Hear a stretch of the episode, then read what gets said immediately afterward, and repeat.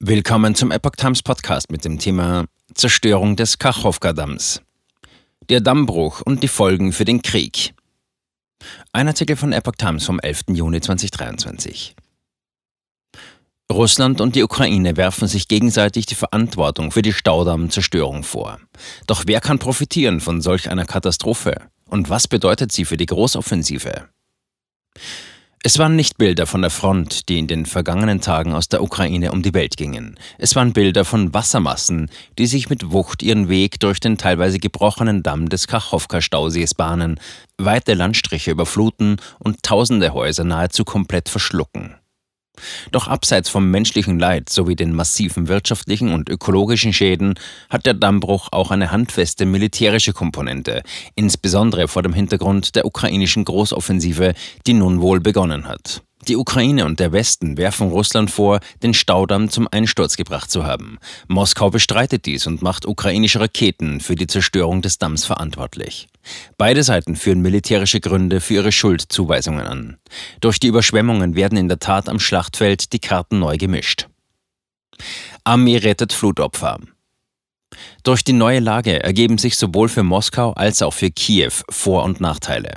Für den Augenblick scheint der von Überflutungen betroffene Frontabschnitt als Angriffsziel für die Ukraine aus dem Spiel. Die Wassermassen machen ein Vordringen größerer Kräfte unmöglich. Die ukrainische Armee ist derzeit gleichzeitig weiter damit beschäftigt, Flutopfer zu retten und zu versorgen. Tausende Menschen wurden in Sicherheit gebracht. Die Flut lässt zudem auch den Wasserstand von Nebenflüssen am Unterlauf des Dnipro steigen, was zu logistischen Problemen im Hinterland führen kann. Unter diesen Umständen ist in der Region nicht an eine ukrainische Offensive zu denken. Die Überschwemmung hat auch längerfristig in der Region ihre Auswirkungen auf mögliche Kampfhandlungen.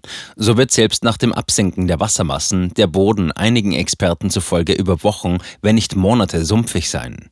Ein schnelles Vorankommen ist damit praktisch unmöglich. Schweres Gerät droht einfach einzusacken. Das ist ein Nachteil für die Ukrainer, die bei den vergangenen Offensiven auf schnelle und bewegliche Einheiten gesetzt hatten. Vizeverteidigungsministerin Hanna Malja warf am Sonntag Russland vor, den Staudamm gesprengt zu haben, um eine Offensive der Ukrainer im Gebiet Kherson unmöglich zu machen, so Reserven zu befreien, um sie an andere Frontabschnitte zu verlegen. Kiew verliert mit dem jetzt unter Wasser stehenden Frontabschnitt gleichzeitig eine glaubhafte Alternative, wo sie vorstoßen können. Jüngste Gegenangriffe hatten sich vor allem auf die Front im Süden des Landes konzentriert, die Region Saporischia. Diese ist wichtig, weil die ukrainischen Truppen hier bei einem Durchbruch Richtung Schwarzmeerküste vorrücken und damit einen Keil zwischen die dort stationierten russischen Streitkräfte treiben können. Deren Versorgung würde dadurch erschwert. Für Angriffe ist das Gebiet Saporischia schwierig. Die Steppe ist weit überschaubar und bietet Angreifern wenig Deckung. Aus gesicherter Deckung heraus bieten heranrollende Kampf- und Schützenpanzer der Artillerie ein leichtes Ziel. Hodges. Russischer Vorteil ist nur von kurzer Dauer. Nach Einschätzung des US-Militärexperten Phillips O'Brien könnte es noch Wochen dauern, ehe die Ukrainer hier mit Angriffen Erfolg haben.